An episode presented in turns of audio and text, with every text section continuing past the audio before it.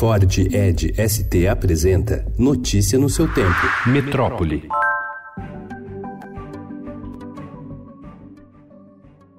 No primeiro mês de ação das Forças Armadas na Amazônia para combater as queimadas na floresta, a quantidade de incêndios diminuiu, mas não houve aumento de fiscalização de outros crimes ambientais. Nesse período, houve redução do número de bens apreendidos, como toras de madeira e motosserras, e também de autos de infração pelo Ibama, ante o mesmo período do ano anterior, segundo o documento do Ibama obtido pelo Estadão. E os alertas de desmatamento também subiram, segundo dados oficiais de monitoramento. Em nota, o Ministério da Defesa defendeu a efetividade da operação na floresta e disse ainda que a presença dos militares na região inibe crimes, o que reduz as autuações.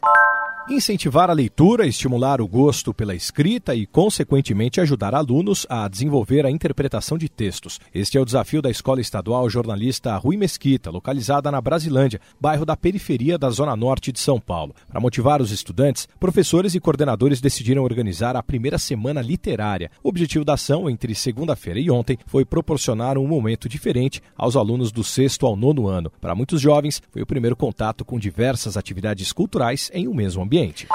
O governo do estado de São Paulo anunciou ontem a redução na taxa de homicídios. Em agosto, o índice foi de 6,25 mortes para cada grupo de 100 mil habitantes. É o menor já registrado desde 2001. Em entrevista coletiva convocada para apresentar os dados, o governador João Dória, do PSDB, afirmou que não é meta de sua gestão reduzir casos de mortes provocadas por policiais durante o enfrentamento à criminalidade.